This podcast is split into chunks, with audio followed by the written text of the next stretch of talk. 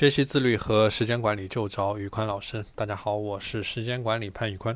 今天我来跟大家分享一个 SQ 三 R 的阅读法。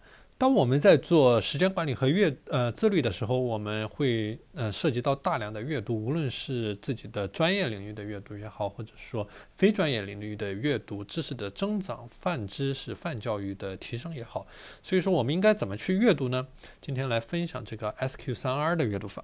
S 代表的是 survey，就是浏览。在阅读之前，先简单的进行一个整体上的浏览，然后浏览到最重要的信息，包括像什么。标题啊，然后章节呀，然后呃重要的引语啊、摘要啊、概要啊等等，这些叫做浏览。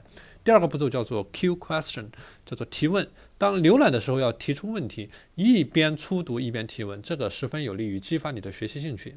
第三个叫做 R read，第一个 R 叫做 read，就是精读。精读的话可以边读边做这一个学习的笔记，把新知识和原来的知识进行一个结合，进行进行一个关联。第二个 R 叫做呃 recite，叫做复述。当读完了第一遍内容之后，你要进行复述，你要通过自己的语言把你读到的东东西去给说出来，就是把你的输入经过你的内化转换成你的输出的这样一个过程。第三个 R 叫做 review，就是复习。当复述之后的一两天，我们要进行复习，记，因为。间隔的时间不能过长，否则的话你就记不住你学的什么东西。OK，所以说这个就是 SQ 三 R 的阅读法：Survey、Question、Read、Recite 和 Review。